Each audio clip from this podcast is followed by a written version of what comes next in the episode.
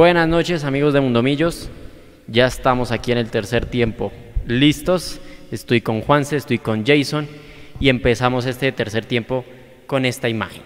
Jason, Juanse, buenas noches. Nico, ¿cómo están? Bienvenidos todos y bueno, bienvenidos a este tercer tiempo. Y sí, como decía Nico, dedicándole este, este triunfo y este tercer tiempo a, a Mario Ramírez. Descanso hoy estaría cumpliendo 50 años. Eh, ídolo de muchos, eh, se nos fue muy temprano, se nos fue antes de cumplir su sueño de ser pues eh, director técnico de Millonarios, pero está en todos nuestros corazones y siempre va a estar en el recuerdo del hincha de Millos. También un saludo para Bonner Mosquera, que también cumple años el día de hoy.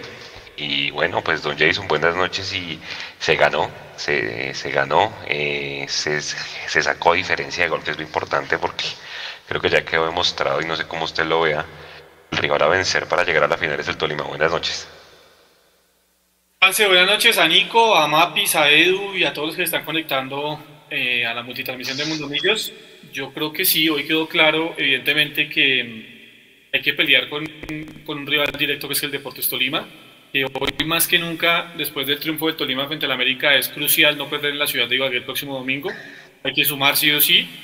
Pero queda uno con las buenas sensaciones de este Millonarios que se acordó de jugar bien, que se acordó de deleitar a los hinchas en el campín nuevamente con buen fútbol, que se acordó de hacer goles, que es algo completamente eh, importante en este trámite, en, esta, en estos pasajes del, campeonato.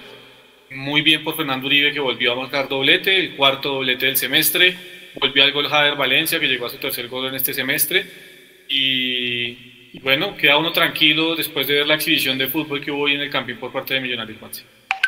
Edu, buenas noches y, como decía Jason, Fernando Uribe marca su cuarto doblete en el semestre, el sexto en el año, 22 goles, 11 en el semestre, es en este momento el máximo goleador de la liga y se convierte, acaba de superar a Iron del Valle como el goleador de Millonarios en la historia de los torneos cortos que se juegan en Colombia desde el 2002. Creo que ya debería estar lista la renovación. Buenas noches, Edu. Sí, Juanse y a todos ustedes por ahí, estoy de regreso a, a casa, voy en camino.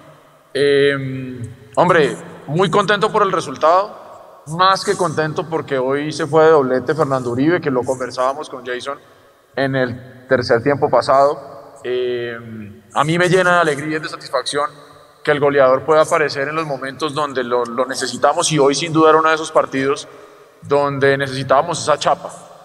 Y Fernando Uribe le abrió el camino a Millonarios hoy para, para que al final un 3-0 más que justo si el partido hubiera quedado 2-0, yo no habría quedado contento, lo debo reconocer.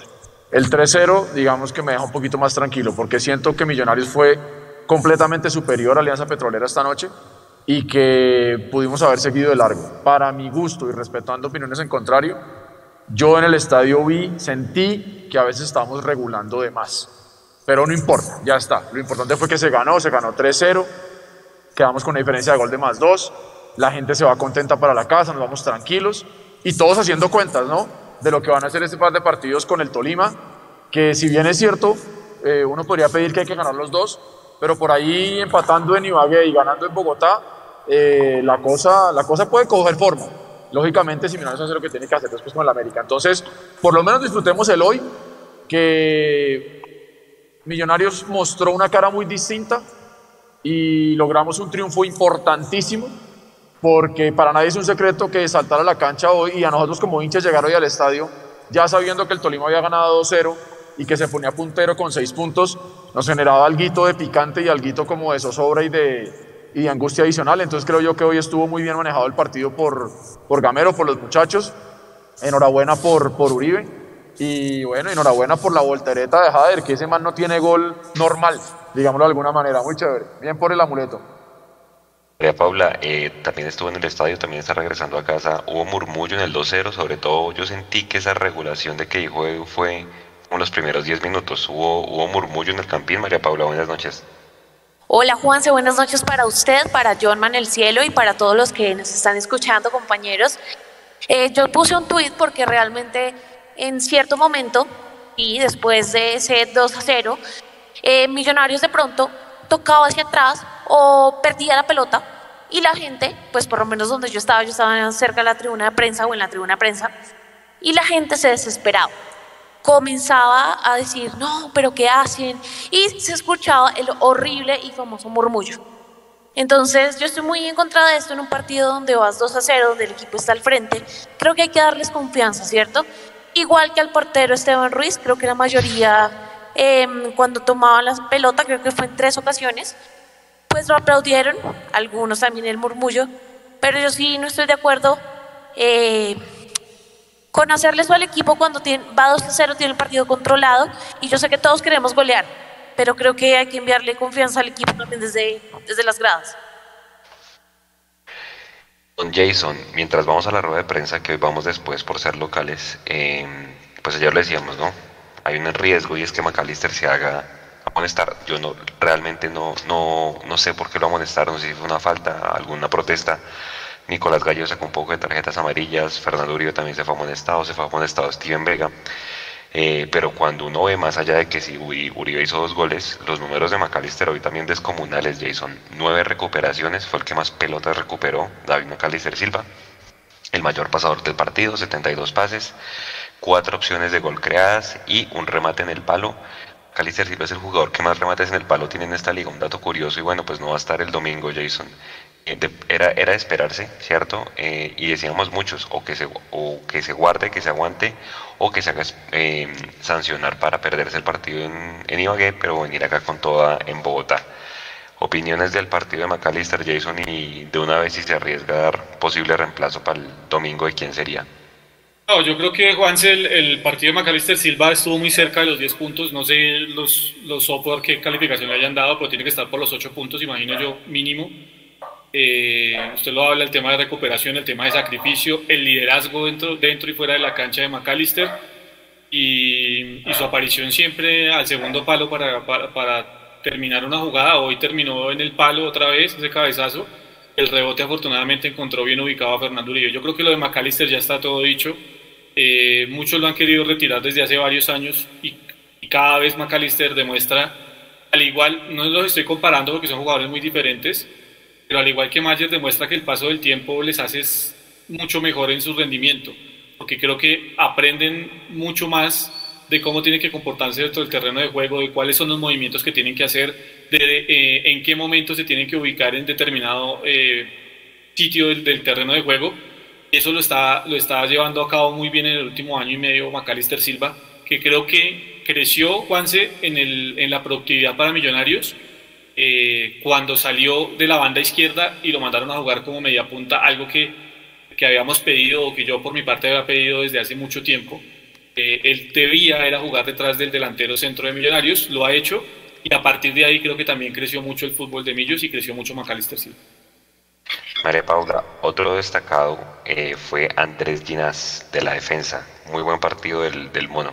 ¿Cómo lo vio? ¿Le gustó? tocó pecar, pero ese que Millonarios hay una estadística que decían hoy también es que de los equipos de abajo hacia arriba que menos comete faltas de la liga. O sea, creo que eso demuestra el buen juego de Alberto Gamero, ¿no? El buen pie de los jugadores que al final pegan cuando toca pegar, pero no es un equipo tipo otros eh, que suelen pegar bastante. ¿Le gustó el partido de Ginás? Bueno, usted dice que eh, le tocó pegar, pero a él también le pegaron, ¿no? Porque hubo varias ahí, claro. lo atendieron y todo pero me gustó mucho su partido, me gustó mucho el partido de Vargas. Perdón que me ahogue, pero es que estoy llegando a mi casa, compañeros. Tranquila. Regáleme dos minutos. Listo. Edu, y después de Vargas, otro buen calificado fue Daniel Giraldo. Se pone a mirar. Claro, da Daniel Giraldo no es tan vistoso como lo hace McAllister, como lo hace Uribe, el mismo Ruiz, el mismo Emerson. Pero uno se pone a mirar, Edu, quién recupera las dos pelotas de los dos goles es Daniel Giraldo. Dicen los analistas que quien genera la presión alta de Millonarios es el número 8 de Millonarios, que a propósito pues tampoco han, han renovado, pero a mí el partido de Giraldo me encantó, ¿sí? Es de esos jugadores que usted no siente, pero que hombre, la mano que le dan a Millonarios sacando el equipo desde atrás es enorme. Sí, sin duda, yo creo que lo de Giraldo hoy nuevamente demuestra que es un trabajador silencioso, sin compararlos, pero sí con la idea que quiero, que quiero exponer muy lo que hace Steven Vega, que lo veníamos diciendo hace mucho tiempo, que son de esos jugadores que no necesitan eh, ser rutilantes ni estar nombrándolos el tiempo. Y creo yo que ese equilibrio que tenemos en la mitad le da la tranquilidad al equipo para poder pensar hacia adelante. Y cuando Daniel Giraldo no solamente aporta desde lo defensivo, sino también tiene la posibilidad de aportar en lo ofensivo, pues es un jugador supremamente importante para Millonarios. Yo creo que él está haciendo méritos suficientes para que la directiva haga un esfuerzo importante junto con el de Fernando Uribe para que se queden en Millonarios. Porque, hombre, hoy el triunfo no solamente es importante por, pues, por lo que nos jugamos en el cuadrangular, sino por la reclasificación. Yo, yo sí espero que Gustavo Serpa y compañía estén pensando que si Dios permite que seamos campeones y lleguemos directamente a grupos en Libertadores, pero si no, que lleguemos vía reclasificación al torneo continental, tenemos que ir con un equipo, el que tenemos hoy, y ojalá reforzarlo, no perder ese tipo de jugadores que son importantes. Entonces, yo creo que hoy la cara que mostró Millonarios en la mitad de la cancha, con ellos dos, con Steven Vega, con Giraldo, como usted lo menciona, muy importante, más lo que hizo Macalister Silva, que es que adhiero a lo que ustedes están diciendo. Eh, así como uno, como ser humano, no jugador de fútbol, sino cualquier ciudadano de a pie, usted crece usted madura y usted con el largo del tiempo usted puede ir tomando mejores decisiones, con más serenidad, con más calma, y eso seguramente es lo que le está pasando a Maca. Eh, usted lo ve, sale figura a cada rato. Eso es bueno, eso es bueno por el McAllister que queremos ver en Millonarios y que, y que sea ese líder positivo desde el fútbol y desde el camerino que necesita el equipo. Pero la gran pregunta es la que usted hace ahora.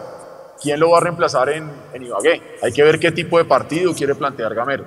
Eh, pero sin duda va a ser un, hueco importante que, que, va a quedar ahí. Yo estoy seguro que va a viajar con el equipo, eso no me cabe la menor duda, porque el aporte que da él desde lo emocional el liderazgo que hace ahí junto con los muchachos es importante.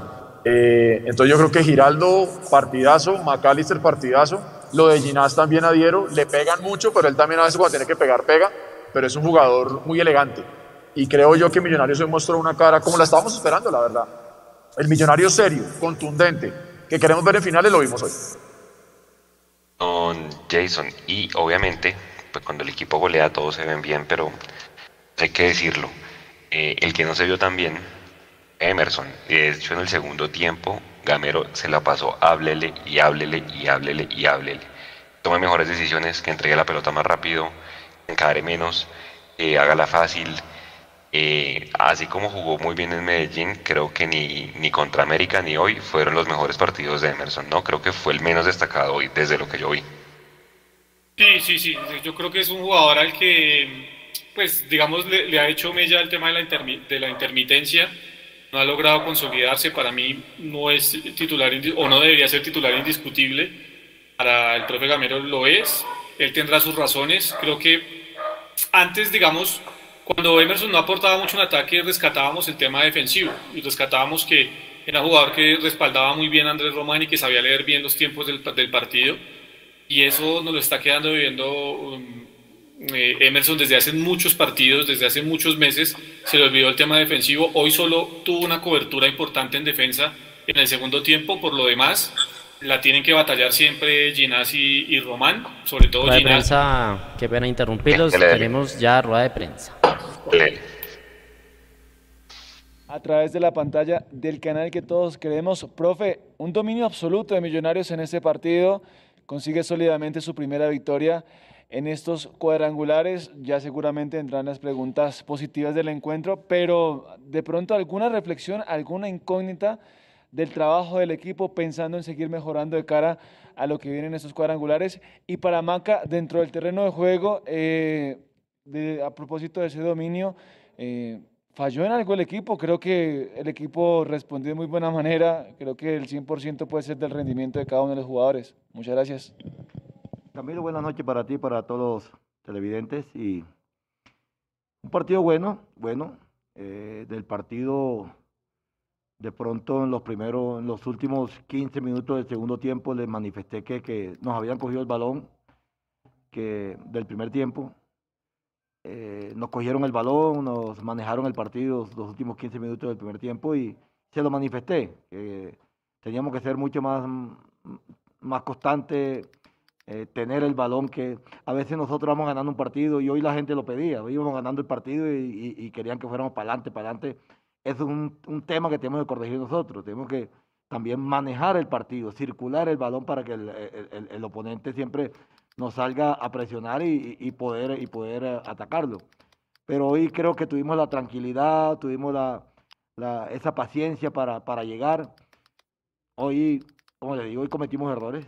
Hoy cometimos errores. Hoy tuvieron yo creo que una o dos opciones, dos, dos llegadas que nos hayan podido de pronto eh, perjudicar en el marcador.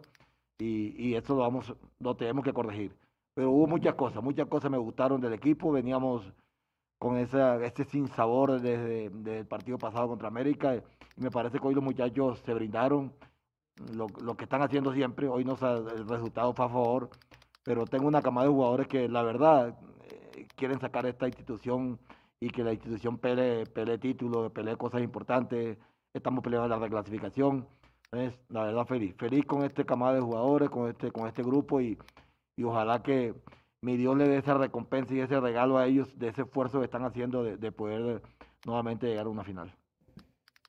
Hola, buenas noches. Sí, yo creo que el profe lo ha dicho, nosotros los últimos 15 del, del primer tiempo eh, perdimos el balón, por, por, decirlo de alguna manera, fuimos un poco erráticos en la entrega y, y eso lo tenemos que, que, corregir, tenemos que ser más constante en el transcurrir del partido. Pregunta Chemas Escandón de Caracol Radio para el profesor Gamero.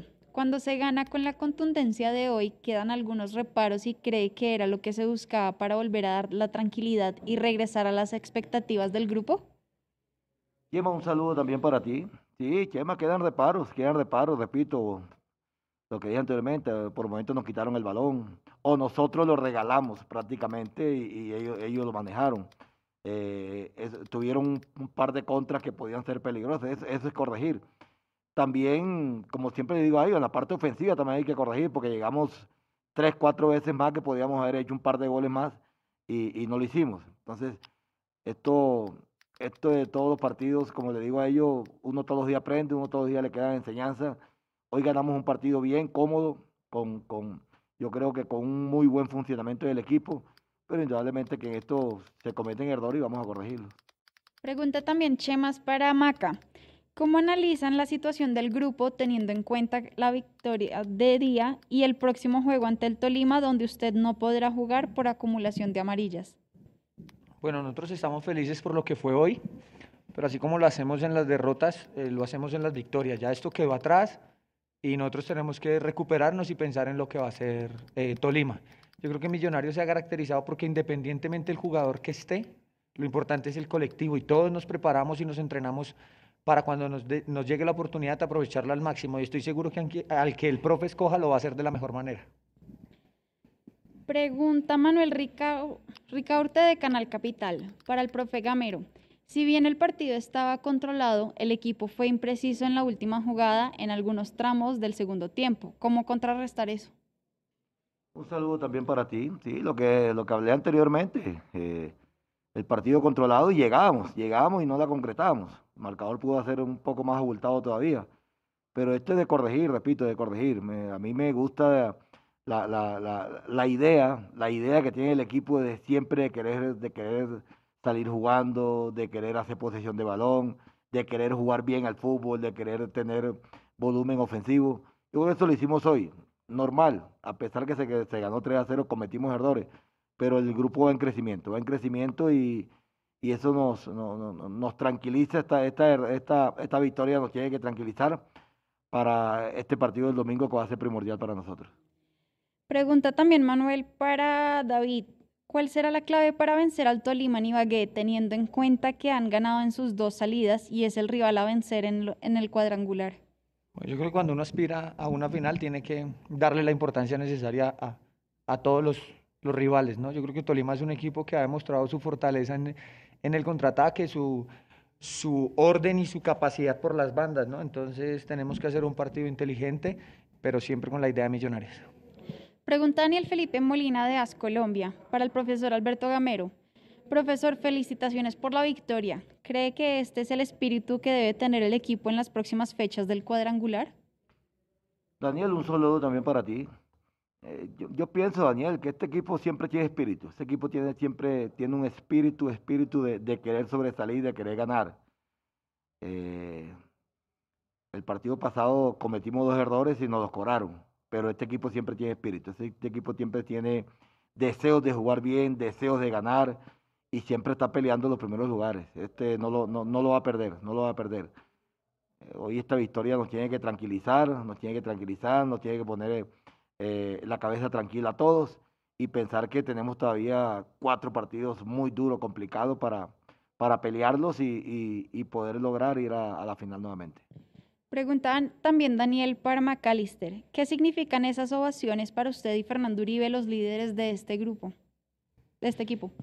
Bueno, buenas noches Daniel. La verdad que es un, un motivo de orgullo para mí que, que haya un reconocimiento para mí de la mejor hinchada del país.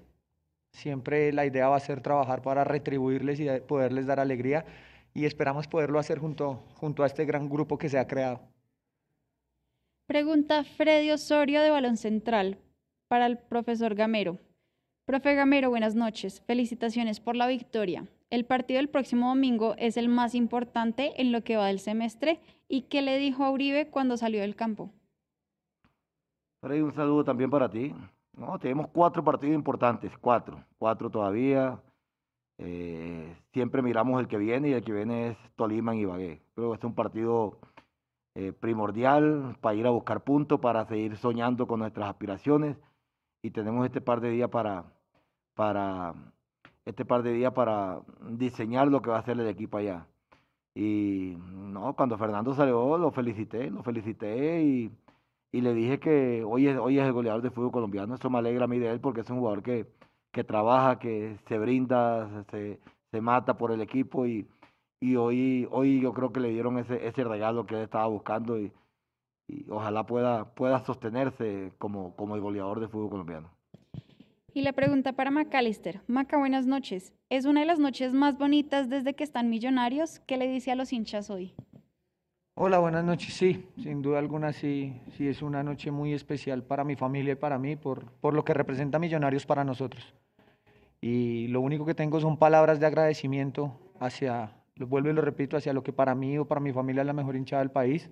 Y espero poder seguir trabajando y, y de la mano de este hermoso grupo, como lo dije, poder devolverles una alegría que ellos merecen. Pregunta Andrés Magri de Revista Fútbol Total. Profe Gamero, felicidades por esta victoria. Una de las claves de este partido fue abrir el marcador muy rápido. ¿Se habló y se trabajó mucho en eso, en salir desde el minuto uno a definir el partido o fue algo circunstancial? Andrés, un saludo también para ti. Eso lo habíamos hablado. Este equipo es intenso, este equipo es intenso. Desde que comienza el partido yo veo que este equipo sale a buscarlo. Y la idea era esa, hacer un gol en los primeros minutos y después administrar. Administrarlo, buscar espacio. Me parece que repito, por momentos lo hicimos bien, por momentos nos quitaron el balón o, no, o, o, regalamos el balón.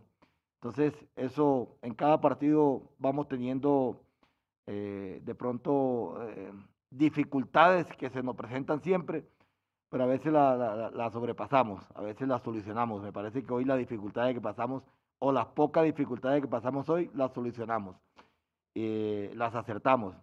Pero, pero hoy yo creo que cuando el equipo salió, yo le vi la intención de que, de que quería arrollar al contrario. Pregunta también Andrés Magri para David Macalister Silva. Su opinión sobre la tarjeta amarilla recibida que lo imposibilita para jugar el domingo en Ibagué. Bueno, no, ya está. La verdad que, que fue un, una jugada, digo yo, sin ningún peligro, donde yo le decía algo, es que, que me pisaron fue a mí pero bueno, eh, es la interpretación y, a ellos les toca decidir muy rápido, entonces hay que aceptar y, confiar que eh, Millonarios como, equipo y como grupo va a ir a buscar un buen resultado. Y finalizamos con la pregunta de Rafa Puentes de Casa Azul con Mundo Radio. Buenas noches, profe. Felicitaciones por la victoria. Recuperar el nivel, el gol y lo que se ha venido mostrando en el transcurso de la liga, esta vez con la victoria en casa, favorece para la siguiente fecha en Ibagué, que será una final. Rafa, un saludo también para ti. Este es un buen triunfo, Rafa, un buen triunfo. Buen triunfo. Eh, volver nuevamente a la victoria, como lo, como lo hicimos. Me parece que hoy el grupo estaba tocado, salió a la cancha tocado y, bueno, estos tres puntos no nos, no nos van a relajar. Estos tres puntos, como dice Maca, vamos a, comenzar ya desde mañana a diseñar lo que es el partido de, del domingo, que va a ser muy importante para nosotros. Eh, un rival directo también y ya mm, corregir y mirar quién, quién va por Silva. Pero, pero es un buen triunfo que nos anima, nos alegra y, y nos motiva a seguir peleando. Y para Maca, felicitaciones, victoria categórica. ¿Cuál es el mensaje a la hinchada ante su ausencia que vuelve a estar ilusionada para el próximo partido contra Tolima en Ibagué, que será una final? no, que sigamos soñando. Yo creo que tanto el grupo como la hinchada eh, tenemos que soñar porque eh, tienen en representación o van a tener representación en Ibagué un equipo que, que quiere darles una alegría, un equipo que, que se va a, a entregar el todo por el todo. Profesor Gamero y David, muchas gracias y feliz noche.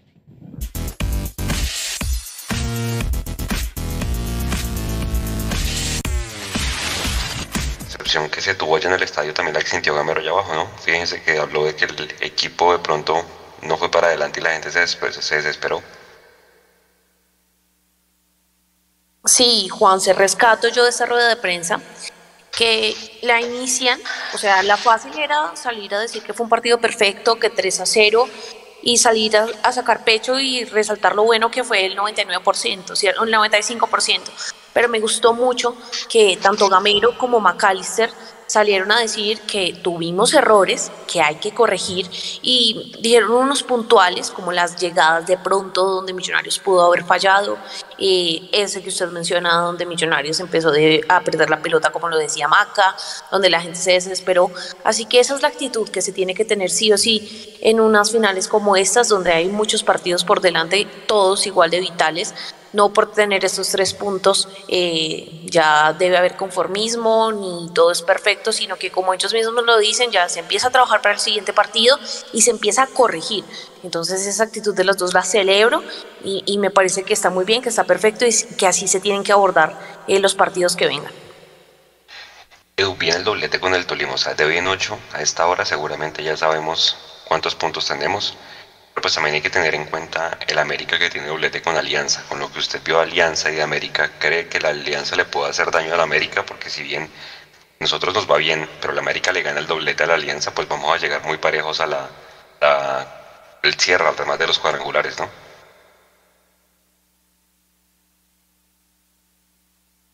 Luego está llegando ya a la, a la, a la casa Jason. ¿Cómo ese tema?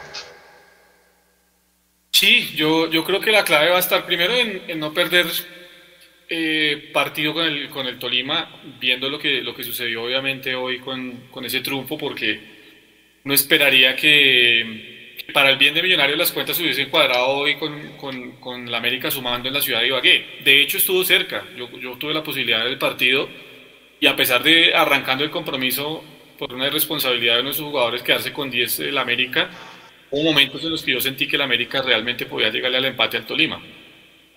Eh, lo que pasa es que el Tolima con su verticalidad, y eso lo vamos a tener que padecer mucho el domingo y hay que tener mucho cuidado al respecto, eh, le terminó ganando el partido y liquidando el, el partido al, al, América, pero, pero no fue malo el partido en mi concepto para el América, teniendo en cuenta que todo el partido, porque es que la expulsión fue al minuto y medio, a los dos minutos, tuvo que jugar con uno menos, entonces no me parece que haya sido mal el partido del América y yo no sé si este alianza, este alianza que llegó a los cuadrangulares le pueda dar pelea. No sé la verdad. Va, va, a depender no tanto de las capacidades de alianza, porque creo que se desinfló completamente el equipo de Uber Boe, sino va a depender más es del tema eh, del sub y baja que ha tenido el América a lo largo de este semestre.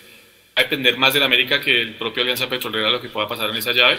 Ojalá el América pinche, ojalá el América tenga una mala noche el próximo fin de semana y, y, lo podamos ir alejando de a poco en, en, el tema de la pelea, pero, pero hay que centrarnos en lo de nosotros, Juanse. Creo que el mensaje de McAllister, del capitán y del, y del, profe, el profe Gamero es claro. Hay que centrarnos en lo de nosotros y, y ya las cosas irán dando. Mecho, usted decía ayer que siempre hay un conejillo de indias en todos los grupos. Con lo que mostró Alianza, ¿es el conejillo de indias de ese grupo? ¿Qué Juan se me escucha ahí? El comodín, le decía Mecho. Eso, el comodín. Juanse. sienta. Juanse, bueno, pues. Re, respond, respóndame usted, respóndame. María Paula dijo que ayer que, que, que, no, que todavía había que esperar. Mire, yo me puse, me puse, a analizar, me puse a analizar esta mañana, esta mañana yo me puse a analizar, después de, de, de, de reco recopilar el, el Live 100, me puse a pensar y solamente yo me acuerdo de un grupo en la historia que no haya sido, bueno, dos, no, un grupo, que haya sido en serio parejo los cuatro equipos. ¿Sabe cuál? Estados Unidos 94, el grupo de México. En ese grupo todos terminaron con cuatro puntos. Todos ganaron uno, empataron uno y perdieron uno. Esa vaina es atípica. Atípica. Por lo general siempre hay un equipo que termina con uno o con cero. Ese equipo ahorita se va a llamar Alianza Petrolera. Si Alianza Petrolera le hace la fiesta a la América, que yo alcancé a escuchar a Jason, no veo por dónde, eh, sería un milagro, realmente. Es que no este tiene cómo. este, este equipo no tiene nada. Este equipo yo no, entiendo cómo. No, tiene nada que ver con el equipo que nos jugó hace tres semanas. Ahora, también es importante mencionar una cosa. Independientemente que el nivel del rival de hoy no haya estado en, en lo que mostró, digamos que en la fase regular, eh, eso no le quita para nada el mérito a lo que hizo Millonarios hoy. Y estoy completamente de acuerdo con lo que dijo Jason hace un momento. Eh, ya mostró Alianza Petrolera, como se dice por ahí, pelo el cobre con, con Tolima y con Millonarios. Yo creo que va a ser más lo que pueda o no hacer América frente a ese rival, porque yo creo que cuando un rival está tan flaco y en las dos primeras salidas ya le metieron siete goles, por ahí va Alianza Petrolera y le monta el bus simplemente para buscar perjudicar a la América, de pronto no ganarle, pero de pronto sí perjudicarlo. Y va a depender de la América de cómo logra eh, sobrepasar esa vaina.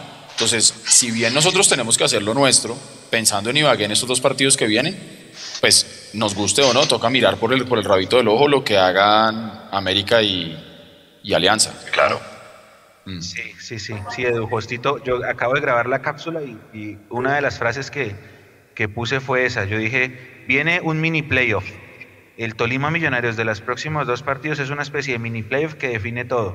Pero mientras uno está jugando ese mini playoff, tiene que coger con este ojito y mirar así hacia un lado a ver qué está haciendo el América. No Alianza, el América. Así, de Barney Merak lo dijo ahorita en el bar, en una frase, en el alargue, perdón, dijo, el equipo que pierda puntos ante Alianza no tiene cómo llegar a la final y creo que sí ahí está resumido.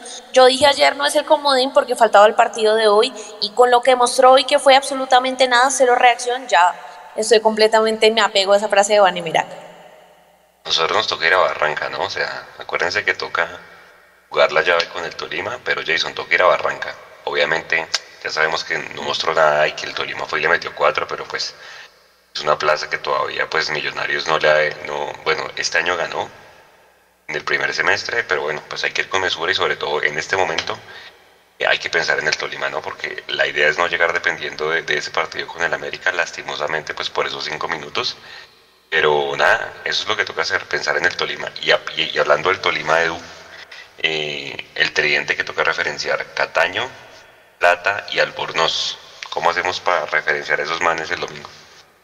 Hablando del rival, ¿no? Del que... y, Plata, Plata tiene una segunda vida, ¿no? En el Tolima, eh, ese berraco eh, ha demostrado que es un buen jugador y es un jugador que vamos a tener que saber regular. Por eso yo creo que el éxito va a estar en cómo lo va a plantear Gamero y la gran pregunta, porque nosotros ya sabemos que Gamero siempre va al frente. Pero la pregunta es, si ya sabemos que el Tolima es un equipo contundente, que es un equipo físico, que es un equipo que tiene desborde con las bandas, precisamente con, con Anderson Plata, unas buenas diagonales también que son bien importantes. Eh, yo no sé ustedes, muchachos, pero yo no digo que, que salgamos a, a, pararnos atrás, pero de pronto a tener, a tener algún tipo de, de, precauciones, porque yo les digo una cosa, como diría por ahí, una cosa, ¿eh? Para mí el empate en Ibagué, mm, yo no digo que se lo firmo y quedaría contento, pero, pero suma sumaría. Obviamente lo ideal es ganar los seis puntos, pero, pero también miremos que es que estamos hablando del Tolima, no es un equipo pintado en la pared. Entonces, si nosotros por ahí podemos sacarle un empate al Tolima, luego ganarle aquí en Bogotá y de pronto hacer lo nuestro en, en, Barranca, no sé, a mí el empate no me, no me luciría nada mal, porque yo sé que Gamero no va a salir a defenderse ni Ibagué, pero yo creería que tampoco va a salir a desbocarse y a dejarle, a darle ventajas a Hernán Torres eh, son dos técnicos que se conocen muy bien, cada uno conoce al equipo rival y venimos de jugar una final.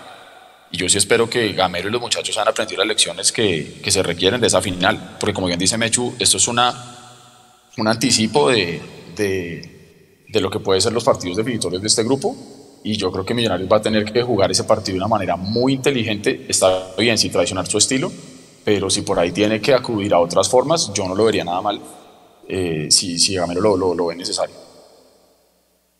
Ahora, digo una cosa, Juanse. Vamos a jugar, vamos a jugar seis, seis puntos con el Tolima. Seis puntos. Eh, el escenario más romántico, ideal, perfecto, seis de seis. Listo, está bien. Eso lo sabemos todos, no pasa nada.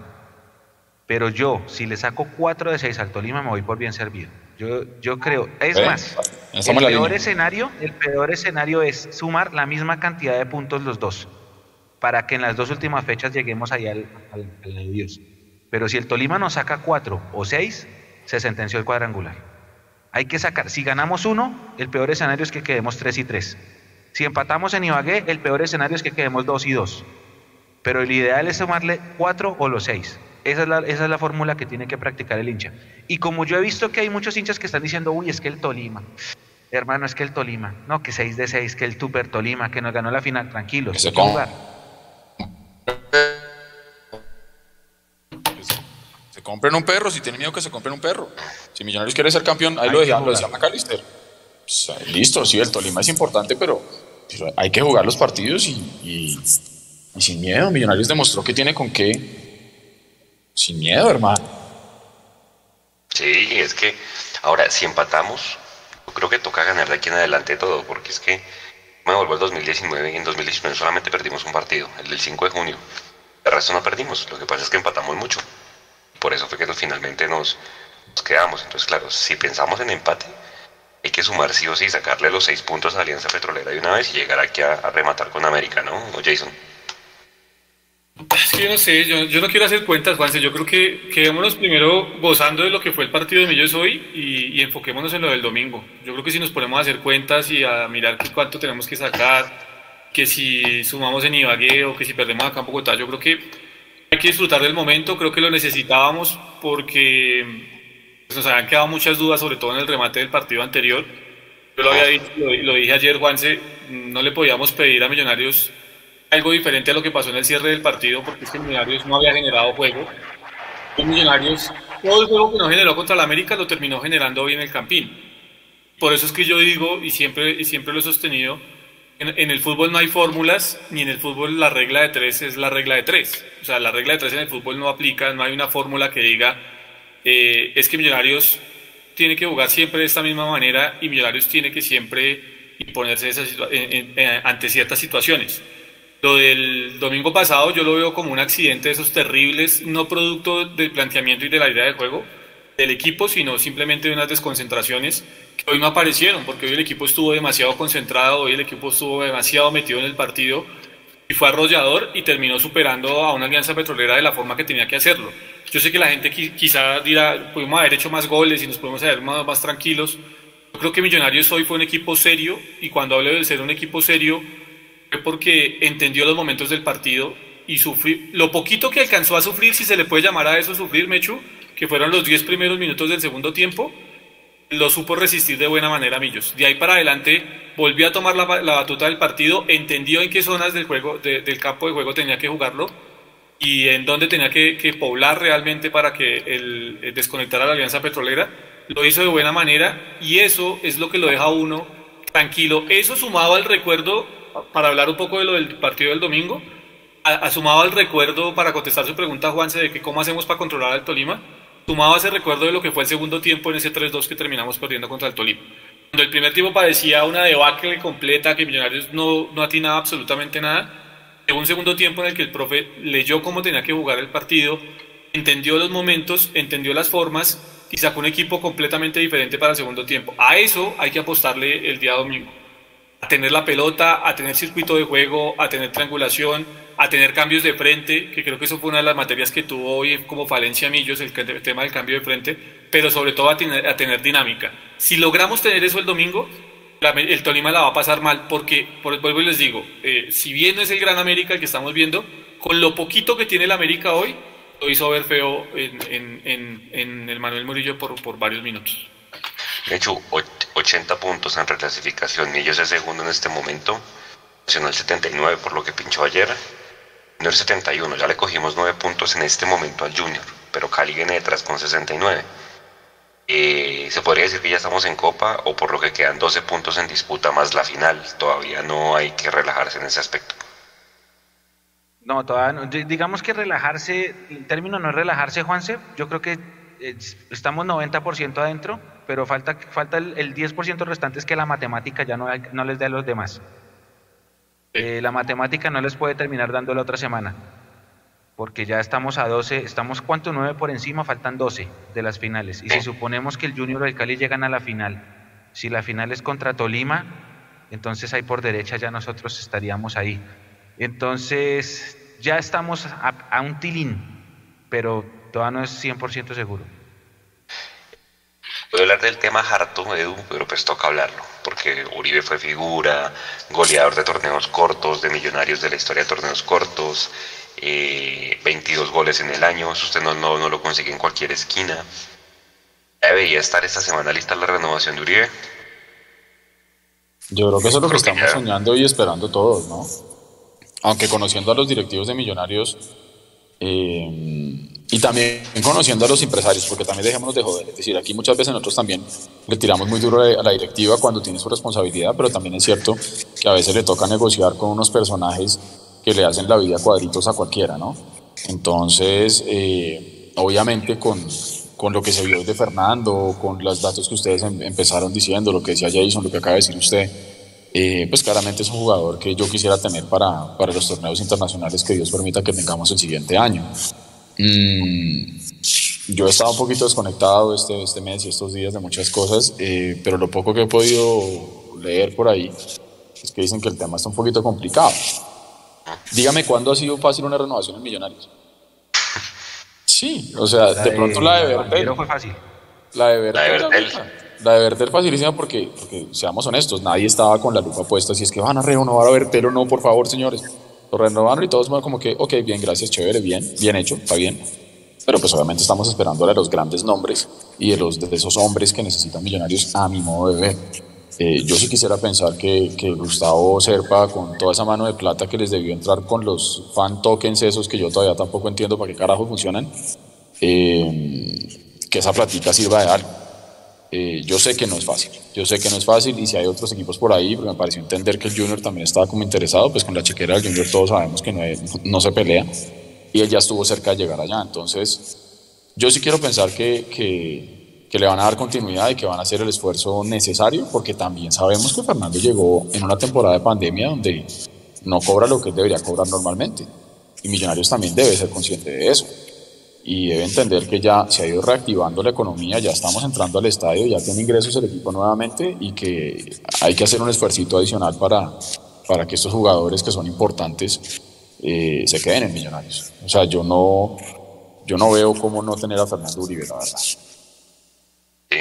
es harto hablar de este tema jugando finales, porque en el 2012 cuando ganamos la 14 no estábamos hablando de renovaciones eh, no estábamos hablando en 2017 cuando ganamos la 15 tampoco de renovaciones, pero pues hombre, pues son dos piezas fundamentales. Lo de Giraldo, o sea, es que es impresionante, vuelvo y digo, la diferencia cuando juega Giraldo y cuando juega Pereira. Eh, y pues yo sí creo que se debería hacer el esfuerzo por los dos, obviamente. Giraldo hay que hacerle la compra a Mechu de los derechos deportivos. Eh, por, por, lo que el jugador lo pide. Eh, y pues bueno, pues ojalá se pueda salir adelante con esas dos eh, renovaciones. Yo creo que para dejar el tema y algo por, por complementar del tema renovaciones, me hecho para ir mirando tema previa con Tolima. a ver, yo sin saber, porque yo la verdad, ah, como lo comenté ayer, yo no me meto mucho en esos temas, no me gusta inmiscuirme, como que hay que enfocar las energías solamente en lo que pasa en la cancha durante estos cuadrangulares creo yo, creo, y esto estoy una apreciación personal, esto podría estar equivocado, que, esa renovación de Fernando va a estar muy complicada eh, porque por cómo se dio su, su, contratación de este año, recuerden, fue, fue gracias a la presión de Alfonso Señor Pava, que en paz descanse, y sus socios, eh, que, por, que por una convicción de millonarios. Fue más una contratación para callar a la masa que por, que por política deportiva. Ahora, ¿le salió? ¿Cuántos goles tiene Fernando? ¿20 qué? 22. Ah, bueno, entonces sí, la hinchada tenía razón cuando, hacía, cuando se quejaba y los socios, y, pero, pero fue una contratación que llegó, no vamos a olvidar que llegó para callar la crítica, no por convicción, porque en la entrevista que habían dado habían dicho que, el delantero estrella de Millonarios 2021 iba a ser Jader Valencia. Acuérdense, es que uno no puede dejar la memoria. Palabras de... Pero, pero ahí le está metiendo goles a Gustavo Serpa. Segundo, segundo. Eh, segundo, eh, la contratación de Giraldo fue un caricellazo, un caricellazo que salió bien. Y, ahí el tema e, entra por el lado de, la parte económica, de la caja, eh, aunque Eduardo tiene razón, con todo lo que entró de esos fan token y ahora la plata que va a entrar por competencia internacional, lo, tendrían que pensar. Las taquillas, que ya hay taquillas de nuevo, Mecho. Las taquillas, pero, pero creo yo que, que que bueno, que como se contrató a Montero, entonces de pronto van a tratar de, de, de, apostar una continuidad y esta es muy complicada por los dos casos. Ojalá se dé, insisto, ojalá se pueda dar, pues yo lo veo muy difícil lo de Fernando. Lo de Giraldo no sé, pero lo de Fernando lo estoy viendo muy difícil, ojalá se pueda dar. Pero bueno, veremos, veremos. Yo, para cerrar este capítulo, como les dije, yo me dedico a la pelota, porque si uno enfila las, las, energías en quién va a renovar, eso lo tienen que hacer los administrativos, pero el hincha tiene que pensar es en la cancha.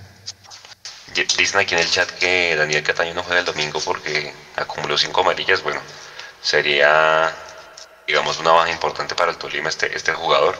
Jason, ¿a quién mete usted por McAllister? Pues entendiendo que, qué sé yo, Mojica o Juber si se recupera o Andrés Gómez vayan de titular, pues se le diera un cupo en el banco. ¿Quién debería ser ese reemplazante? Yo, yo, si usted me pregunta, Jason Cárdenas, yo pondría a Daniel Ruiz como media punta, eh, Emerson por derecha, Andrés Gómez por izquierda. Arrancaría así en, en Ibagué. Y arrancaría de esa forma, teniendo en cuenta el tema de los laterales del Tolima.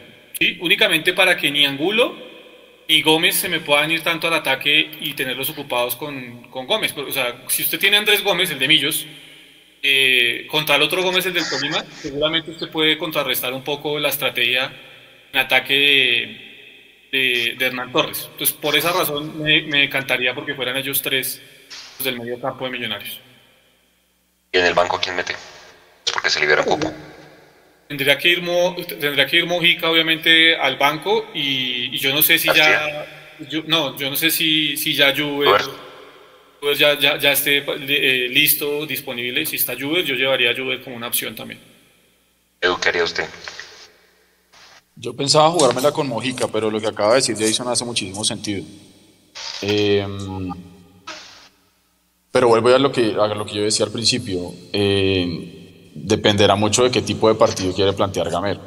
Si es el partido con el estilo 100% de Millonarios de ir de frente, o si va a querer de pronto jugar un poquito más regulado y ver qué pasa. Eh, a mí de pronto lo de Daniel Ruiz en la mitad como media punta, no, no sé qué tanto me funcione, no es una mala idea la verdad, pero, pero no sé, yo no, no, no, no yo en lo personal no lo vería ahí. Mm, de pronto yo me la jugaría con Mojica, ¿sabes? De pronto me la jugaría con Mojica tratando de pensar en tener un poquito como de la pelota en la mitad eh, y no perder esa chispa que tenemos con Daniel por la banda. Mm, entendiendo que de pronto defensivamente puede que le falte un poco. Y Jason ha notado una cosa que es clave con el asunto de Emerson, y es que si no está en ataque, por lo menos que esté en defensa, pero es que hace rato está al debe en las dos. Entonces tiene chispitas en el ataque, ok, pero sigue siendo presa de las malas decisiones. Ah, ah, corrijo, de pronto no malas decisiones. Está muy joven para tomar buenas decisiones. Eh, y eso es lo que hablamos de la madurez que tiene Maca para tomar decisiones más tranquilo. Mm, entonces, no sé, y en el banco, yo no sé por qué se me mete que de pronto se llevaría nuevamente el caballo. Edu, pero, pero eh, Juanse, pero es que me, me, deja sonando una frase de Edu cuando dice que Emerson está muy joven para tomar buenas decisiones. Uno, uno mira, por ejemplo, a Daniel Ruiz, que es más joven todavía. Mm, sí, sí, tienes razón, tienes razón. Eh, creo que es un tema ya de... ¿Capacidad? No sé si de capacidad, creo que más como de convencimiento del propio Emerson, ¿no? Yo, yo lo veo de esa forma, yo creo que Emerson tiene toda la capacidad futbolística, eh, de hecho lo demostró y por eso fue un microciclo los que no le gustan a Mecho con la selección. Pero que le baje un cambio, tal vez. ¿ya? Tal sí, vez no que sé, le baje, pero haga una menos, qué sé yo. Algo, está pasando con, con, Emerson, yo no sé, vuelvo al tema. Este es un llamado no solo para Millonarios, sino para los clubes del fútbol colombiano. En este caso, pues Millonarios, que es el espacio que nos interesa. Pero a los jugadores no hay únicamente que firmarles un contrato, ponerles un apartamento y que empiecen a ganar bien. A los jugadores hay que acompañarlos. A los jugadores aquí los llevan de la mano y más cuando son jóvenes solo una recomendación para que el capital de Millonarios no se vaya perdiendo. Yo creo que Yo, tiene ahí, que bajar un cambio. Yo creo que tiene que bajar un cambio porque, porque de pronto en, me, en, medio de... Es un jugador picante, es un jugador que es muy dinámico, pero nosotros tenemos jugadores dinámicos como por ejemplo Andrés Felipe Román. Es un jugador dinámico, es un jugador que coge la pelota y va al frente. Pero cuando tiene que parar, para. Eh, de pronto es un tema de trabajo, sí, de pronto es un asunto de... Y seguramente Gamero lo está haciendo. O sea, yo creo que aquí nosotros no estamos descubriendo el agua tibia. Seguramente Gamero le debe decir más de mil veces y yo no sé si en los entrenos de pronto cuando Emerson hace una demás para el entreno y le dice, venga papito, a ver, piense. Eh, porque yo creo que Emerson tiene mucho para darle a Millonarios. Y el momento que él esté fino en la parte de arriba, imagínese un Emerson como lo vimos cuando recién despegó. Eh, y por el otro lado, un Daniel Ruiz que ya sabemos lo que es capaz de hacer. Eh, el equipo tendría sorpresa por lado y lado, pero es que nos pasa muchas veces o que salimos mucho por un lado o por el otro, pero no somos constantes. Pero de pronto es que le baje un cambio, de pronto es que no sea como tan, cojo la pelota y de pronto, no sé, la cabeza al piso y arranco a ver qué pasa, no sé. A mí me gusta el jugador, pero le falta, le falta, le falta pulirse y es normal también. Tribuna, hay fronteras abiertas el domingo, ¿no, Mechu? Eh, se supone, se supone que sí. Según, según, yo no sé si Juan Capera es el hermano de Julián o es primo o lo Sí, que sí, sea. es hermano. es el hermano. ¿Es el hermano? Bueno, él, él sigue Sí. mucho al Deportes Tolima. eh, ellos son los dos hinchas del Tolima. Y él confirmó que ayer no iba, ayer no, hoy, perdón, hoy todavía son las 11, que hoy no hubo, no hubo eh, puerta abierta para los viajeros del América, pero que posiblemente el domingo sí, para Millonarios. ¿Qué sigue Sí, ahora? Que posiblemente mañana va a salir boletería y ahí veremos eh, cuál es la determinación, si hay fronteras abiertas. Igual la gente, si no hay fronteras abiertas, seguramente se va a venir en carros, en motos particulares, sin camisetas, pero yo sí espero mucha afición de Millos el, el domingo en Ibagué y espero, este es un mensaje para la, el departamento de prensa del Tolima, por favor, la entrada, por favor. Porque hasta ahora no nos quieren, dicen que solamente pre- prensa local. Hemos tratado de hacer la gestión desde el martes y no ha sido posible. Bueno, Terrible. Bueno, muchachos, yo les quería hacer una pregunta, porque yo envié Señor. preguntas para la rueda de prensa, sin embargo no, no le alcanzaron a leer seguramente muchas preguntas. Y la pregunta que les quiero hacer a ustedes era la que le iba a hacer a Gamero, y es, ¿contra el Deportes Tolima se podría manejar de la misma manera un posible resultado a favor? De una manera cual. ¿Cómo? De la misma manera cual. O sea, De la misma manera de como lo hicieron en el segundo tiempo, con posesión O sea, del balón, sin Que afanarse. ganando 2-0 irregular y, y, y darle Eh, circulación a la ¿Cree que se pelota. puede manejar de la misma manera contra el Tolima? no, el Tolima se tiene. No, muchas- es que el Tolima es un equipo mucho más intenso. El- y el Tolima, el Tolima busca también la pelota. Y el Tolima busca jugar. Eh, o- obviamente hoy Millonarios hizo la tarea bien y no le dio espacio a Alianza Petrolera, pero Alianza tampoco es que ha propuesto mucho. Eh, y cuando Millonarios le entregó la pelota a Alianza por momenticos, eh, esa última parte del primer tiempo, pues tampoco. El Tolima es otra cosa. ¿no? Claro, y ahí entra la pregunta que iba para McAllister. ¿Cómo mantener esa posesión en el próximo partido? ¿Cómo? O sea, tiene que haber una forma, no podemos eh, dejar el balón a la deriva del Tolima. Y es por Menos posesión. mal, menos mal la pregunta para. Gamero, no para nosotros. Y es, Yo creo, creo que ya sabemos por qué no la leyeron. sí, es- No, no, es que Nico, es que, a ver, estamos hablando precisamente de los, de los números superlativos de McAllister y no lo vamos a tener. El partido para mí más importante del grupo, que es contra el Tolima. Entonces, eh, yo no sé, yo, yo, yo, yo, yo sigo insistiendo. Para mí, lo más inteligente sería no olvidar lo que, lo que sabe hacer Millonarios, evidentemente no renunciar del todo, pero sí hay que tomar ciertas precauciones y en esto estoy de acuerdo con Edu, porque es que eh, viejo, no va a ser fácil. Atléticamente ya nos superaron tres veces. Eh, una en la final de ida, otra en la final de vuelta donde nos ganaron el campeonato y hace unos días también nos superaron atléticamente. Entonces, cuando usted tiene un equipo tan fuerte atlético, usted tiene que tomar precauciones. Yo por eso hablaba de la, de la presencia de Gómez y de Emerson, porque me van a preocupar de un modo u otro a los laterales de ellos y no van a permitir Los que- extremos. ¿sí? Que no, que no tengan ese tándem con, lo- con los extremos como lo dice Juanse. Entonces, eh, a partir de ahí hay que empezar a tomar las precauciones. Si usted, si usted me dice a mí eh, que de cómo tener la pelota, yo no veo realmente una posibilidad de sostener mucho tiempo la pelota en, en Ibagué. O sea, salvo pues que el Tolima tenga, tenga o regule de la forma que reguló después de ir ganando 3-0 con Millonarios, eso no, su- eso no suele suceder. Eso realmente no suele suceder. Que, que no, es que estaban clasificados los dos. Exacto. Bueno, yo, Entonces yo toca, quisiera toca, para, toca la efectividad, no hay de otra. Hay para, para responder la pregunta de Nico. A ver, Yo sé que hoy ganamos cómodos y 3 a 0 y gamero gamero y maca maca ole ole y toda la cosa.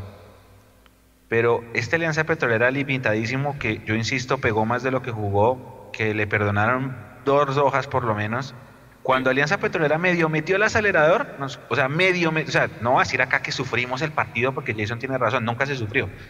Pero hubo una mala salida de Ruiz, que, que fue el que dijo que tuvo un, una catarsis ahí de los del pasado domingo, Jason. Hubo una salida en falso de Ruiz y hubo un par de contragolpes en, que ellos nos hicieron superioridad numérica, eran tres contra dos, y afortunadamente, como decía mi papá, no que la burra es mansa, porque se mal, mal y, no, no es exactamente sin hacer mucho de Alianza Petrolera, sin hacer mucho. Eh, tuvo dos o tres jugadas en las que nos, nos, llegó y nos hizo ver mal en defensa. Esto no va a anular el 3-0 ni nada de esas cosas. Pero pues es que el Tolima es un equipo que, cuyo nivel, no solo futbolístico, sino atlético, como han dicho ustedes, está muy por encima de Alianza Petrolera. Entonces al Tolima tú le das las ventajas que le dimos a Alianza y ese equipo te aniquila. Entonces hay que tener muy en cuenta eso. Muy en cuenta. Es que, es que yo no sé por qué uno. A ver, yo, yo sí creo que de un modo u otro, por más limitado que sea el otro equipo, salvo Millonarios 2007 en el Morumbí, eh, algún remate o alguna opción va a tener el equipo rival. O sea, es que, es que a mí sí me parece que, que, es imposible pensar en que a Millonarios no le van a llegar una sola vez, más con la propuesta de juego que tiene Millos. O sea, cualquier equipo, en cualquier ciudad, en cualquier cancha, mínimo una opción de gol le va a generar a Millos porque es que esa es la, esa es la propuesta de juego de Millos. Y usted, y usted hace mucho, usted recalca mucho eso precisamente, Mechu, en el tema de dónde juegan los centrales de Millonarios. Siempre están más adelante de la mitad de la cancha o en la mitad de la cancha. Eso habla mucho del por qué los mano a manos, ¿sí? Lo que pasa es que yo entiendo que esos riesgos, teniendo en cuenta que no está McAllister, teniendo en cuenta que estamos de visitantes, sí hay que disminuirlos y no se pueden correr en Ibagué. Sí, estoy de acuerdo con usted si está enchufado plata ese día, nos saca tres metros con dos pasos. Y si está enchufado para definir cómo ha venido últimamente, pues nos la termina metiendo. O aparece libre por el otro lado Albornoz. O aparece Caicedo, que es otro que nos la tiene velada. Entonces, es un equipo de mucho cuidado. Pero, pero yo creo que en los papeles sí está que cualquier equipo nos pueda llegar. Yo por eso digo, hoy Millonarios rayó, en serio, para mí, desde la idea de juego de Gamero, rayó casi que en la perfección. Porque es que es imposible que a usted no le rematen al arco. Para mí. Sí, no, es que además el Tolima es un equipo bastante efectivo. Yo no vi el partido con América, pero si el América con 10 se acercó, pues hombre, tampoco digamos que es imposible el Tolima ni Vague. De hecho, el mismo América ya le ganó 1-0 en el todos contra todos.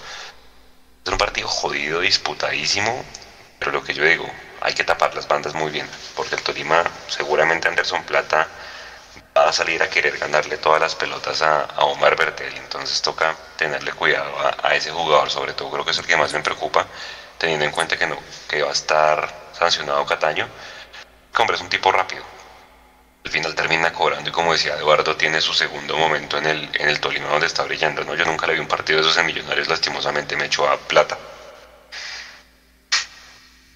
Mm, sí, él tuvo parchis pasos con Lillo al principio, Acuérdese que ese equipo eh, eh, empataba mucho acá y perdía afuera y por eso fue que el profe Lillo no siguió y él era de los poquitos rapiditos que salía por banda y hizo dos, tres goles. Obviamente después acá no descolló, después se fue a Santa Fe y lo ganó allá, creo que ganó que Sudamericana con Santa Fe, ¿no?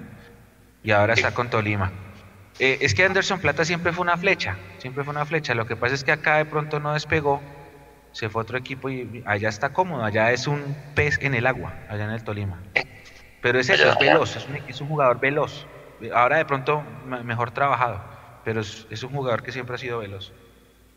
Sí, señores. Bueno, don para ir cerrando 11 y 20 de la noche su, mensaje de cierre y, bueno, vamos a ver porque se vienen una ocho días, creo que los ocho días más importantes del semestre, ¿no?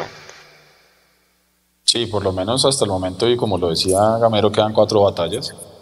Cada partido que se juega es más importante que, el anterior. Eh, y el que viene pues sigue siendo como el, el definitivo. Mm, después del partido con América quedaron muchos, muchas tristezas, muchos dolores y yo creo que hoy fuimos al Campín esperando poder cerrar algo de esas heridas y que, y que naciera nuevamente un poco la ilusión. Mm, porque estos cuadrangulares son tan complejos que con un partido malo uno siente que está en el infierno, pero mire que hoy después de ese 3-0 eh, yo creo que el optimismo nuevamente renace un poco. Mm, entonces creo que este era un partido que estábamos esperando y que necesitábamos, sobre todo por espantar ese fantasma también que teníamos de Petrolera que se había vuelto ahí como un coco medio aburridor para Millonarios y que, y que ahorita en cuadrangulares pues habría sido fatal no haberle ganado hoy. se le gana bien y como lo dije al principio, yo quedo muy contento con, con lo de Fernando Uribe. Eh, yo lo dije el, el, programa pasado que yo quería y necesitaba que Fernando nos diera la mano haciendo lo que el mejor sabe hacer. Y bueno, hoy afortunadamente hizo un gran gol de cabeza y luego estuvo ahí pescando en el área ese, ese remate en el palo de Maca. Y, y, bueno, y Jader cierra, cierra la faena con, con, una voltereta interesante. Pero como también lo dijo Maca, y, que nos quede lección a todos, eh, disfrutémoslo lo poco que queda del día de hoy, porque ya mañana toca empezar a pensar en, en un partido muy jodido en Ibagué. Y yo creo que este Millonarios tiene con qué. Millonarios tiene trabajo, Millonarios tiene talento, Millonarios tiene técnico, tiene manija. Y, y creo que Gamero ya debe tener las lecciones aprendidas de los partidos con Tolima y seguramente va a ser un planteamiento inteligente y, y por ahí nos sorprendemos. ¿Qué tal que nos llevamos los tres puntos de Ibagué? Soñemos, soñar es gratis. Parece que los necesitábamos en el 2012 y los terminamos ganando faltando dos minutos con un gol de Otálvaro Jason. Así es. Un mensaje. No, yo creo que, bueno, primero estaba revisando el tema de Daniel Cataño, no me aparece como acumulado, yo lo tengo aquí con dos tarjetas amarillas y tengo la fecha del partido de hoy y no me aparece registrado con tarjeta amarilla. Hoy el Tolima Ah, bueno. tuvo, tuvo otros, otros jugadores amonestados, pero no, no fue propiamente Cataño el que, los que, el que fue amonestado, entonces eh, eso quiere decir evidentemente que Cataño va a estar contra Millonarios, por lo cual hay que tener mucho más cuidado todavía. En Tolima fueron Juan David Ríos, a Juan David Ríos y Luis Miranda los amonestados. Eh, Harold, y, sí, esos fueron, digamos, los amonestados por parte del Tolima, así que Cataño va a estar. Y yo, yo lo, que, lo que creo es mm, que, que exacto, que, que ni el domingo éramos los peores por haber tenido tres minutos fatales, no como equipo, sino de manera individual, ni hoy tampoco somos los mejores, ni hoy tampoco estamos ya fijos para, para ir a una final. Yo creo que hay que tener, tomar las cosas con tranquilidad. Hoy se jugó un gran partido ante un rival demasiado disminuido, venido de menos a más, de perdón, de, de más a menos, completamente disminuido el equipo de Uber Boder, desconocido a, mi parecer. Yo creo que eso ha sido la característica de Uber Boder a lo largo de su carrera, ¿no? Hace muy buenos todos contra todos y en los cuadrangulares termina desinflando. Esta no es la excepción. Entonces creo que mm, ahí, ahí está, digamos, la razón por la cual él le puede estar pasando esto a la alianza. Yo confío, creo en este equipo, confío y creo en el, en el, en el profe Gamero. Es una lástima no tener a McAllister, pero también confío que los que están ahí tienen sangre en el ojo y van a hacer lo posible para que Millonarios sume el día domingo en, en la ciudad de Ibagué. Ojalá, a irme hecho, ojalá la hinchada de Millonarios pueda ir. A los que vayan a ir, por favor, Pórtense bien. Hay que estar tranquilos, hay que llevar la manija de manera suave, porque estamos a esto de que una de las ciudades futboleras para el hincha de Millos termine siendo otro cierre de fronteras y perdiendo eso de otra plaza. Entonces, vayan tranquilos, vayan a apoyar a Millonarios con la convicción de traerse los tres puntos, de traer eh, un buen resultado de la ciudad de Ibagué y solo en ese plan, no vayan en otro plan porque realmente va a ser complicado de cara al otro año si esto no sale bien. Mechu, antes de que le cierren allá el campín, porque ya nombran a apagar las luces, su mensaje de cierre. Mm, bueno, primero. Esto lo van a dejar ah, encerrado. no, no, no, la- hay, una, hay una salida por maratón, esa, no- esa ahí está siempre una, una vigilante. Eh, bueno, número uno, eh, hay que jugar el próximo domingo contra nuestros propios fantasmas.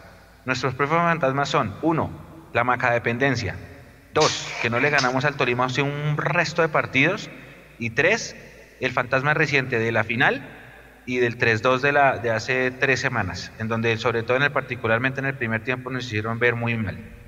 Dicho esto, reitero mi frase, lo que viene es una especie de mini playoff y este mini playoff puede definir el futuro del cuadrangular. En ese 2019 jugamos el mini playoff contra el Pasto y sacamos cuatro. No alcanzó, porque Pasto ante los rivales otros del grupo sacó más puntos que nosotros. Esa fue la, esa fue la, la- diferencia. Que no le ganamos Particularmente la Unión Magdalena. Pero, y el América, porque es que Pasto sí le ganó al América en, en Ipiales. Pero, pero estos dos partidos marcan la tendencia del grupo y son una especie de mini playoff. Pase lo que pase, no, te- no podemos sumar un solo punto o cero. Y como les decía hace un rato, hay que mirar de reojo qué está haciendo el América. Uy, aquí pasó. Están gritando, están gritando ahí a las afueras del estadio. Bueno, eh, pase lo que pase, hay que mirar de reojo lo que está haciendo el América, porque el América tiene la oportunidad también de hacer de 6 de 6 a la Alianza, y si le hace 6 de 6 a la Alianza, llega con chances para, la, para el remate, que son las dos últimas fechas. Es un mini playoff, cero derrotismos, crean en el equipo que este equipo puede. Ya perdimos con el Tolima una final, ya perdimos en el semestre, pero este equipo le puede ganar al Tolima a ver si nos quitamos esa, esa racha. Y a todos mil gracias, un abrazo y feliz noche. Pues le quedó, mire, Nicolás Figo aquí en Twitch dice, Jason, ¿no tiene por ahí una chaqueta de la Roma para que se la ponga en el próximo live? La, la del No, ¿la Roma? funcionó. No, no. No, la Roma no. Eso, por, por la cábala de que se pone una chaqueta del equipo rival. Por lo que se puso la Antes ya, de los ya, partidos. Pues. Plaza se me colocó, no sé, una camiseta de, Dígale, dígale. de Venezuela o yo no sé qué vainas, pero Eso, eso, vaya, hay que, hay que patentar esa cábala de Jason. de la Roma imposible. No, la cábala, la cábala fue, la cábala en mi caso particular fue mi cuñado, hermano. El hombre fue al partido con mi hermana del 4-1 con Junior y salió feliz, el hombre no le gustaba mucho el fútbol. Y hoy celebró los goles de Millonarios y jodía y todo, y también ganamos con tres goles de diferencia. Ese más me lo toca ya en el bolsillo cada ocho días. Es Ya que le compró la enamora. espero. Es ir al estadio de Amor. Hace poquito, una historia aquí cortica. Eh, conocí una, una, una muchacha que es de España y, y la invitaron al estadio y se volvió qué- fan de Millos. quieto. Fan de Millos, pero aquí pega todas las transmisiones de Mundo Millos. Me contaba que, que cuando iba al estadio veía que la gente en el estadio pone la transmisión de Mundo Millos y nos va escuchando. Que vio varios celulares la, la pantalla, la transmisión de Mundo Millos. Esa no me la sabía. Y, Y con esos y datos cosa se nos que- ve. que ¿Sabe se- se volvió súper fan de Millonarios, hincha del Real Madrid, pero llegó aquí a Colombia, ha estado un, un par de años y, y enamorada de Millonarios porque la invitaron al estadio. Bueno, chévere. ¿Sabe qué fue chévere hoy, por ejemplo, que cuando estaba en el entretiempo, no sé si Edu se dio cuenta? Mire, ya están diciendo que es que pase el Instagram de la española, respeten, hola. Es que aquí no, es no hay privacidad, en este Dios mundo no hay santo, privacidad, la- Mechu. Normal. Eh, una cosa loca. Eh, y, a, y a Natalia Martínez la tienen incendiada también. Natalia está, mejor dicho, también on fire. Eh, no, que estaban dando, pasaban en el, en el entretiempo, en el tablero electrónico, estaban eh, como que enfocaban a los hinchas, ¿no? Entonces, está- ah, ya sé qué pasó, ya sé qué pasó, ya sé qué pasó. Es que está saliendo el plantel y hay unos hinchas acá en la puerta de maratón cantándoles. Eso es lo que está pasando, como la despedida del, del bus de millonarios que va a No salir en este no diga esas por- a ustedes están esperando es para ir a echar pola, Mecho. Le están gritando para que No, salga. no, no, yo voy para la espera. No, no. ¿hasta qué No, no. horas? Van a cerrar. No, pero esperen, esperen, esperen, termino la, la- no sé si Edu se dio cuenta que está, es- enfocaban a los hinchas, ¿no? Entonces eso que está, está, voy a, miren mi cámara, ¿no? Eso que está uno así, no sé, comiendo Sí. una lechona, y el de al lado dice, mire, mire, mire, lo están enfocando, entonces uno mire. ¿sí? Es- Esa es la típica Ah, del, sí. Kiss viene siendo el siguiente nivel. Pero había hinchas que enfocaban y los hinchas estaban, ¿sabe qué estaban haciendo? Con su magazine así leyendo. Entonces yo Ah, miraba sí, la pantalla y decía, ah, esto sí me llena a mí de orgullo, me encantó. Que el hincha aprovechaba en el entretiempo y, y leía su magazine. Me, me gustó mucho porque lo vio, los 20 mil que estaban, 20 mil vieron esa imagen en la pantalla y eso a mí me llenó particularmente de mucho orgullo ver a la gente leyendo su magazine en el entretiempo. Quería cerrar eso por la experiencia de Nico que, que contó. Bueno, ahí vamos, ahí vamos volviéndonos tendencia y siendo una marca ya propia de, de la experiencia del estadio, ¿no? Entonces, hombre, pórtense bien, se van a ir Ibagué, eh, sea muflados, sea con permiso, lo que sea. ¿Cómo les fue hoy rápidamente Mechu y Edu con el, lo del carnet? Pidieron el carnet ¿no? de vacunación. A mí no me pidieron nada, pero yo llegué sobre la hora. Yo Eh, llegué no, a sí. las... Dele, Edu. No, no, no, yo le atravesé el bus, perdóname. No, no, dele, ¿Se lo dele. pidieron a usted, Edu? Eh, sí, pues yo, yo lo había descargado digitalmente esta mañana. Salí de mi apartamento muy temprano y dejé el carnet físico acá y duré todo el día sufriendo. En la mañana intenté bajar el, el digital y aparecía lo que mucha gente ha puesto en redes, es pantallazos que su IPS no ha subido y yo la concha madre. Y me dio por intentar nuevamente por la tarde y, y ya, ya ahí bajó. Y pff, llegué ahí como que tiene su carnet, sí, mire, le mostré ahí, vio ahí como el pantallazo, pero ni revisó si decía mi nombre, mi cédula, si era Andrés Calamaro o quién el que decía ahí, nada, hermano, como que no, siga, siga. Ah, bueno, listo. Eso es lo mismo que el vigilante del edificio cuando le revisan el bolso saliendo del edificio, ¿no? Que no le revisa Sí, el sí. bolso, sino lo toca por fuera y le dice, siga, siga. Eso es lo mismo que pasa Exactamente, la misma cosa. Entonces sí, son de esas vainas que es como saludo a la bandera. Pero es típico y ley de Morphy. El día que usted no tenga el carnet, ahí sí lo piden, lo revisan y usted queda por fuera, hermano. Entonces tengan el carnet, hermano, que no hay de otra. Bueno, señores, mañana nos vemos, descansen, buen término de semana, eh, pendientes del postpartido, de la previa con Tolima y sobre todo el sábado con la transmisión y el tercer tiempo. Nos vemos, descansen, buen fin de semana para todos. Chao. Que aquí dicen que por qué no dijo nada de la cantidad de centros que tiró Millonarios hoy. Que sí, ¿por qué Ah, bueno, sí, señor, pues porque hoy curiosamente los dos goles salieron del centro. Preguntando, entonces, que la cantidad de centros de Millonarios, que ¿por qué no dijimos nada? Ah, pues dos goles que vinieron desde los centros. Ah. obviamente cuando los tira Perlaza es distinto cuando los tira Romano. Esa es la efectividad que se necesitan los centros. Sí, señor. Ah, claro. No, además que fue en el minuto 7 pues es que acuérdense que de los 33 centros que terminamos haciendo. ¿Cuántos? 26 centros. Usted criticaba que los para arriba solo un Benjamín, ¿no? Hoy hicimos 26. Acuérdese que el, el Torino es fuerte por arriba, ¿no? Está Julián Quiñones, entonces toca ver otras alternativas. Pero no, cuando hay efectividad, se felicita, ¿sí? Pero cuando no, cuando solo hay esa alternativa, pues definitivamente no. Pero bueno, vamos a ver cómo nos va el domingo, señor.